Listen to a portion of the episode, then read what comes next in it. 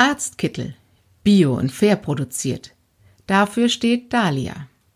Sie hat auf ihrer Weltreise nicht die beeindruckendsten Sehenswürdigkeiten und die tollsten Strände der Welt besucht, sondern sie hat lokale Unternehmen, darunter auch viele Textilproduktionsfirmen in Indien besucht.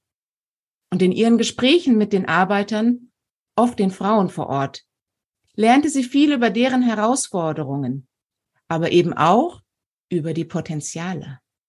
Und so mobilisierte sie all ihre Visions- und Tatkraft und gründete Green Textile, ein Start-up, der ökologische und faire Kleidung für den medizinischen Bereich produziert.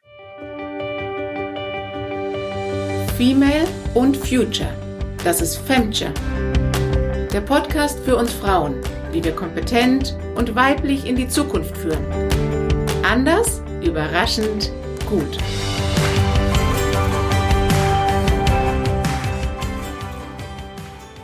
Hallo Nadine, vielen Dank, dass ich heute dabei sein kann. Liebe Dalia, ich freue mich richtig, dass du zugesagt hast, dass du in deinem Entrepreneur-Alltag die Zeit findest, heute mit mir zu sprechen. Herzlichen Liebe Dalia, was hat dich denn bewegt, deinen Green Textile Startup zu gründen? Und wie wichtig war dir auch der Nachhaltigkeit-Aspekt für dein Unternehmen und auch für dein ganzes Wirken? Die Reise hat ähm, im Grunde während meinem äh, Corporate-Job angefangen, wo ich in den letzten Jahren gemerkt habe, ähm, es erfüllt mich nicht und es bringt ähm, aus meiner Sicht äh, keinen Mehrwert für diese Welt. Habe dann gesehen, dass letztendlich Menschen nur eine Personalnummer waren oder vielleicht immer noch sind und konnte es irgendwann mit mir selbst nicht vereinbaren und habe mich auch in, ähm, in dieser Welt, in diesem Arbeitkonstrukt, wie, ähm, wie man die Arbeitswelt noch versteht, nicht mehr gesehen. Und habe es hinter mir gelassen nach neun Jahren, über neun Jahren, äh, trotz allen Vorteilen, trotz dem ganzen Geld und bin auf Weltreise gegangen. Und das war das beste Geschenk, was ich mir ähm, hm, ja, je gemacht habe und wird es jederzeit wieder tun. Hm, und auf meiner Weltreise hatte ich längere Aufenthalte, unter anderem in Indien, ähm, aber auch auf Inseln wie die Cook Islands ähm, und habe da sehr bewegende Erfahrungen gemacht. Also in Indien zum einen die Textilindustrie näher kennengelernt mhm. Und die Kinderarbeit gesehen, die ähm, Umweltverschmutzung, aber die unfairen Arbeitsbedingungen und Gespräche geführt mit Frauen, aber auch mit Männern vor Ort, die zum Beispiel den Färbprozess machen, wie sie ohne jeglichen Schutz arbeiten müssen, wie ihre Füße bis zu den Knöcheln in den Chemikalien stecken und die Ehefrau mir weinend berichtet, er wird das nicht lange tun. Also die wissen sehr genau, dass äh, der Ehemann irgendwann äh, krank wird oder irgendwann ist nicht genau gesagt, sondern in wenigen Monaten krank wird. Und äh, die erzählen auch über Krankheitsbilder, wie, wie Menschen, die diese Arbeit gemacht haben, ihr Nervensystem einfach nicht mehr kontrollieren könnten und dann irgendwann zu Hause sind so muss die Frau dann weitermachen und dann kommen die Kinder ins Spiel. Das heißt, ein Versorger fällt aus und die Kinder müssen dafür ähm, aufkommen, also müssen das irgendwie hinbekommen, das oder den, den ähm, das Geld mit reinbringen nach Hause. Und das ist ein, nichts anderes als Sklaverei. Also diejenigen, die solche, die solche Fabriken ähm, haben, die wissen um den ganzen Gefahren, denen ist das bewusst und die wissen auch um diesen Kreislauf. Das heißt, die Kinder kommen rein, die, die wachsen rein, irgendwann bringen die ihre eigenen Kinder mit rein und das sind Zustände, worüber ich mir vorher gar keine Gedanken gemacht habe. Ich muss gestehen, ich war vorher auch bei äh, herkömmlichen Shops äh, oder Textilketten einkaufen und als ich diese Labels vor Ort gesehen habe, war mir bewusst, was ich für einen Einfluss haben kann. Man muss gar nicht gründen. Ja. Als Konsument können wir tatsächlich ja. Änderungen bewirken. Eine ganze Menge. Eine ganze Menge können wir bewegen. Wir müssen uns das nur bewusst werden, um andere Entscheidungen letztendlich äh, auch treffen. Ja, und diese Erfahrung haben mich halt nicht losgelassen. Also die, die nächste Station ähm, also irgendwann, irgendwann durch, durch Recherchen später während meiner Gründung habe ich dann auch Studien ähm, gelesen, dass die Textilindustrie allein in Indien über 40 Menschen beschäftigt, 40 Millionen Menschen beschäftigt.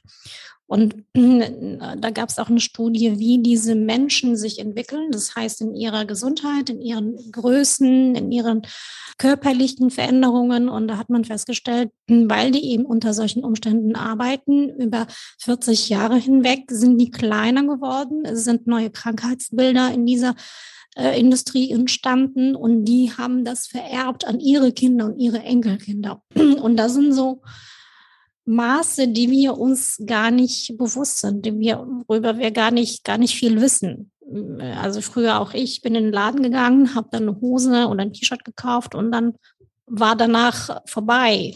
Aber vor Ort das alles zu erleben und dann noch tiefer einzusteigen und zu recherchieren, hat mir vieles ähm, vor den Augen geführt. Und dann, ähm, dann später auf den Cook Islands war ich bei einer Familie, die dort lebt, ähm, hat ein Zimmer gemietet und die haben auch sehr viel berichtet über die Umweltveränderungen. Die können nicht mehr so wie früher fischen, das sind andere, die Fische werden immer weniger, der Wasserspiegel äh, sinkt, äh, das Wasser wird salziger. Aber was viel gravierender ist, oder vielleicht genauso schlimm ist, dass die Hurricanes ähm, in viel öfteren oder kürzeren Abständen äh, da sind. Und ich habe vor Ort tatsächlich auch eins mitgemacht. Hm, das erste, was mir auf der Insel aufgefallen ist, dass die Fluchtwege auf der Insel aufgebaut haben, sobald sowas passiert, dass die ins Inselinnere flüchten. Und die können auch nicht mehr anbauen. Also hm, die können kein Gemüse, ihre Lebensmittel nicht mehr anbauen und vieles muss dann aus Neuseeland eingeflogen werden, was die Preise immens in die Höhe treibt. Und tatsächlich wissen auch hm, alle, dass sie irgendwann äh, nicht mehr hier leben können. Das heißt, die wissen, dass spätestens ihre Kinder nicht mehr auf dieser Insel leben können. Und bei den Cook, äh, Insulaner aus Cook, äh, Cook Island, die können ja nach Neuseeland, die haben neuseeländische Pässe, aber jetzt, wenn es andere Inseln sind, wie Fidschi-Inseln oder andere, hm, die haben keine Alternativen. Also das sind eine neue Art von Flüchtlingswellen die es dann geben. Und wenn wir das nicht, äh, wenn wir das Ruder nicht reisen, äh, umreißen und in die Kurve kriegen. Absolut. Und da ist nicht nur Bedürftigkeit, sondern da ist auch Dringlichkeit. Mhm. Ja. Wir können ja. da jetzt nicht nochmal zehn Jahre zuschauen und in 15 Jahren vielleicht handeln. Umso besser, dass du aktiv geworden bist, dass du gesagt hast, ich gehe aus meiner Komfortzone, aus meinem gut bezahlten Corporate Job raus und sagst, ich möchte das, was ich kann, für andere weitergeben. Inwieweit hilft es dir denn? Ich meine, jeder, der mal äh, mit Gründern gesprochen hat, und ich weiß es auch aus meiner eigenen Erfahrung, das ist kein tägliches mit Freude aufstehen und sagen, hey, ähm, das ist eine Achterbahn. Ein Erfolgsfall, ähm, Erfolgsfall ja. nach dem anderen, sondern das ist wirklich harte Arbeit und das ist ein Rollercoaster, sowohl der mhm. Emotionen mhm. als auch der Finanzen.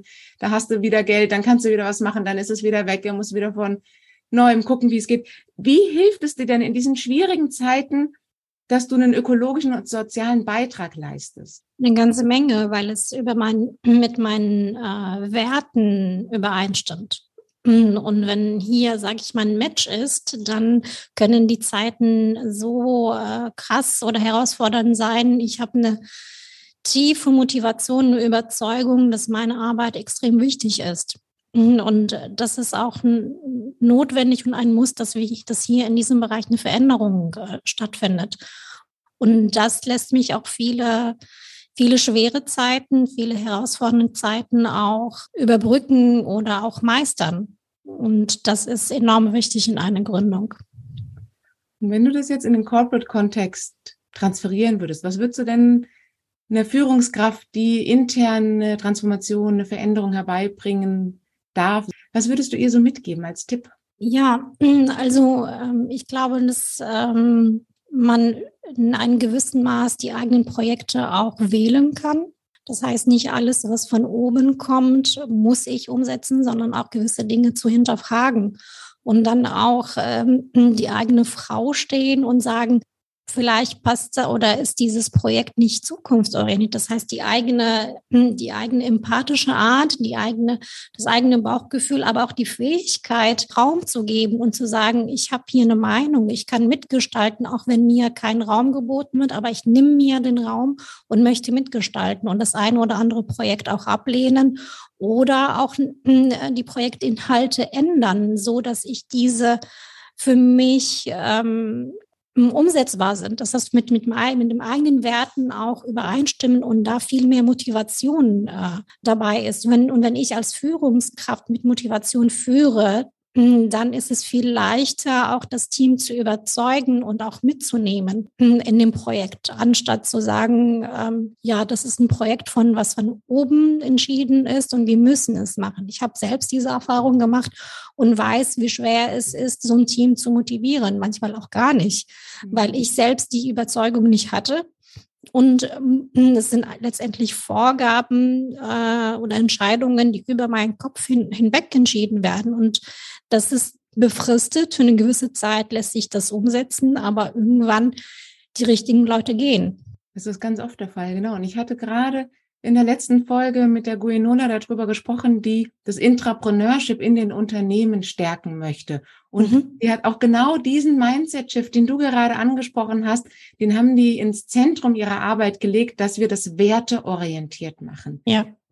Weil wenn wir konkurrent mit dem, was uns wichtig ist, wofür wir innerlich brennen, Kraft, genau, genau, wenn wir das in Einklang miteinander bringen können, dann geht was nach vorne. Ja, und dann können ja. wir Ressourcen mobilisieren, dann können wir strahlen. Mhm. Und das wirkt dann auch. Das kriegt dann wirklich Wirkkraft. Ja. Und ja. das ist dann auch der Unterschied zur einfachen Umsetzung von Vorgaben.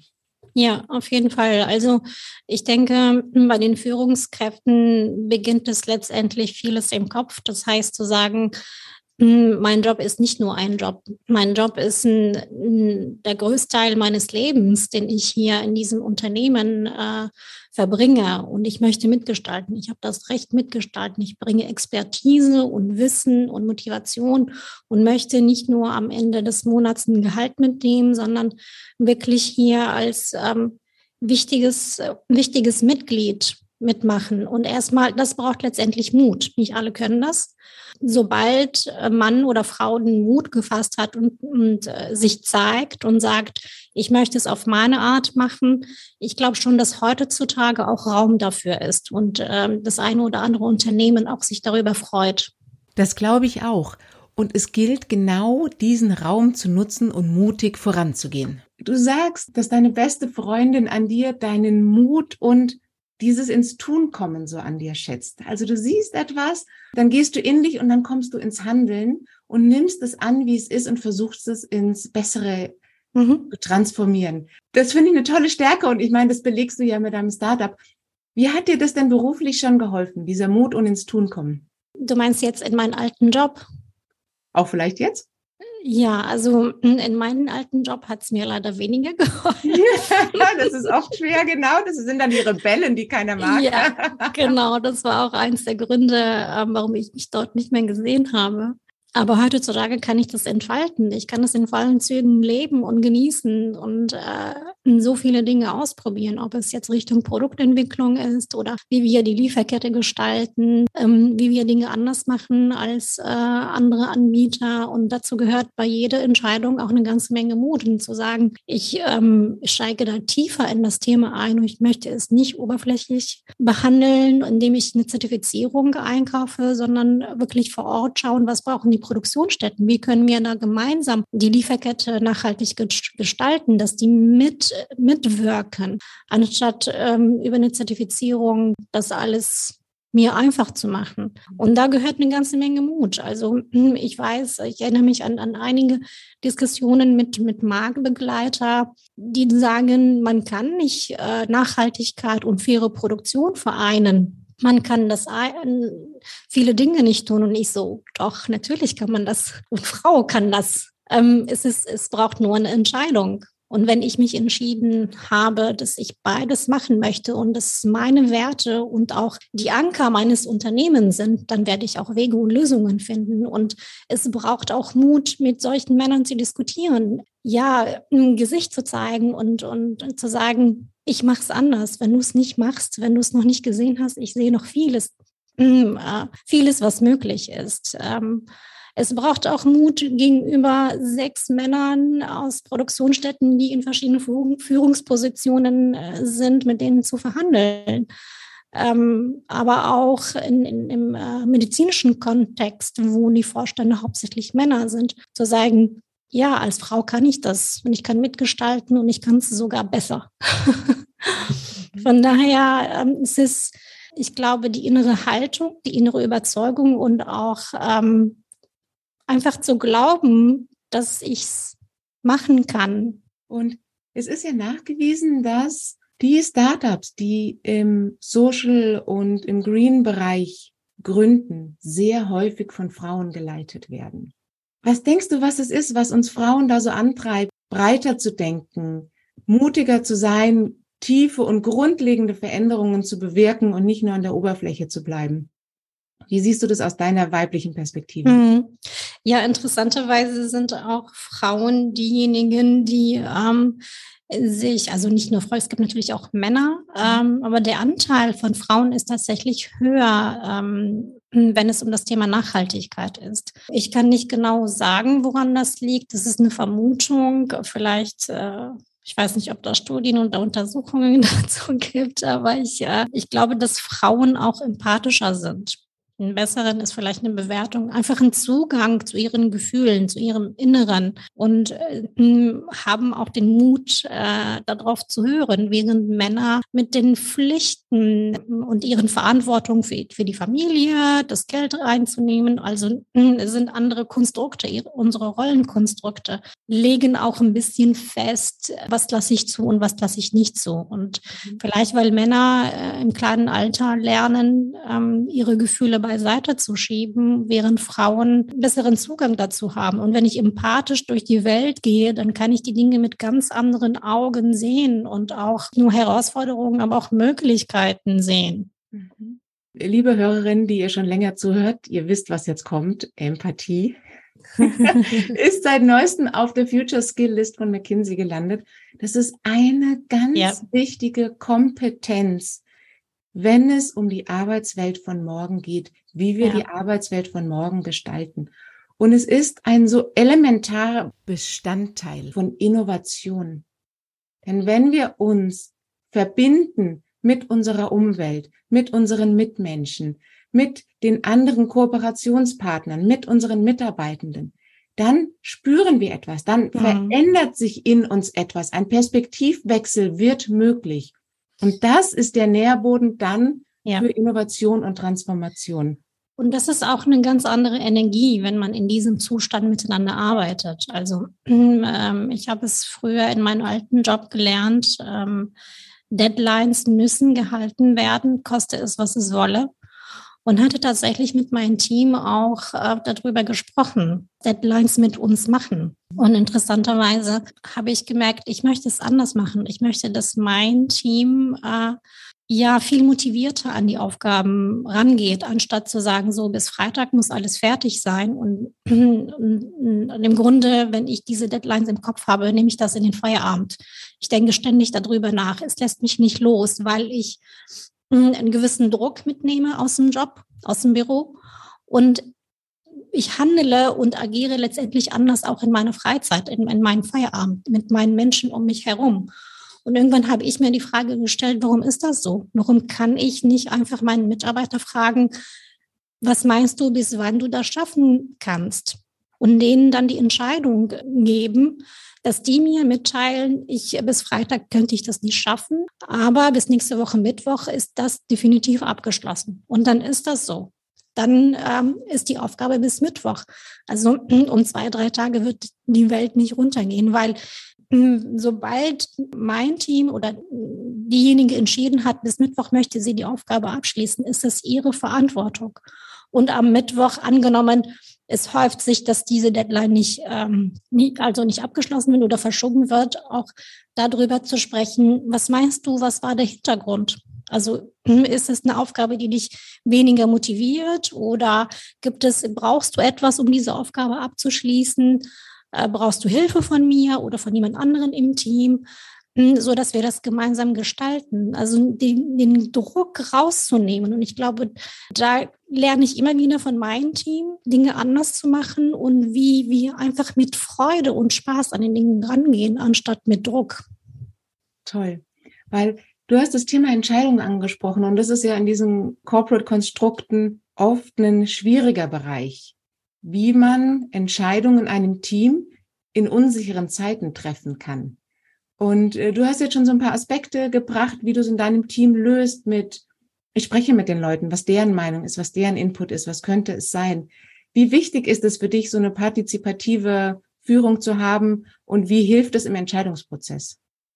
Eine ganze Menge, weil mein Team viel motivierter ist und ich weiß, die Ergebnisse sind viel besser, wenn die dann mitentscheiden.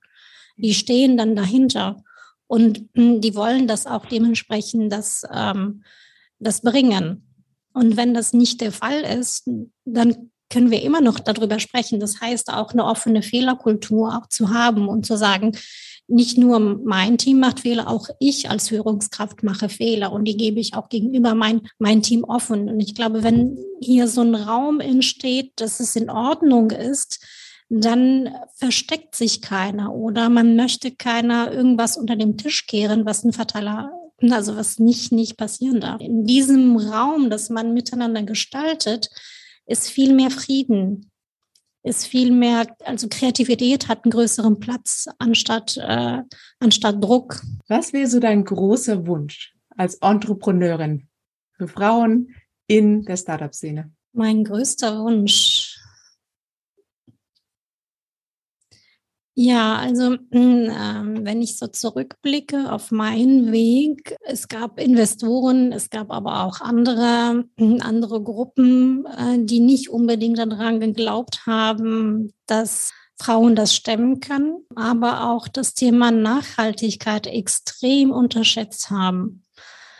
Mein Wunsch ist, dass wir Menschen nicht nach ihren Erfolgen beurteilen. Also ich weiß, dass jetzt, wo wir schon länger auf dem Markt sind, dass mehr ähm, Händeklatschen gibt und ähm, Zuspruch gibt, während in den ersten Schritten viel belächelt wurde. Und das finde ich äh, nicht nur schade, sondern traurig, weil es zeigt mir, mein Gegenüber hat nicht daran geglaubt, weil er selbst sich das nicht zutraut anstatt den Menschen zu sagen, okay, vielleicht kann ich das nicht, aber es ist dein Weg und du kannst das. Das heißt, viel mehr Offenheit gegenüber Gründungen zu sein und den Menschen einfach gestalten lassen, Gestaltungsraum geben. Und dazu braucht es auch nicht nur äh, bestimmte Kredite von der KfW, äh, KfW oder wie die alle heißen, sondern auch viel mehr Möglichkeiten, ähm, dass Frauen, ähm, aber auch junge Menschen kreativ sein können. Und nur so kann man den Innovationsgrad auch erhöhen. Ein wunderbarer Wunsch. Ich glaube, der eint uns von ganz vielen Perspektiven, dass wir die Welt vielleicht ein bisschen besser machen wollen für alle, die wir hier leben. Und dass wir empathisch sind, nicht nur in unserem kleinen Kreis, sondern dass wir empathisch sind mit allen Weltenbürgern. Und ich glaube, ja. wenn wir uns trauen und den Mut haben, den du bewiesen hast, uns dem zu öffnen, dann spüren wir das auch. Und dann ist die Dringlichkeit so offensichtlich, dass wir wahrscheinlich alle mehr ins Handeln kommen. Und natürlich müssen wir jetzt nicht alle ein Green Textile Unternehmen gründen, aber auch, dass in unseren Unternehmen aktiv anzusprechen. Ich war jetzt gerade bei einem großen Konzern, die ihre ganzen internationalen Führungskräfte zusammengeholt haben und die wollten was zum Thema Innovation machen. Und ich habe einen Keynote-Speech gehalten und dann haben wir Innovationsworkshops gemacht. Mhm. Und wir haben ihnen explizit Playfield Areas gegeben, in denen sie Innovationen nach vorne bringen können.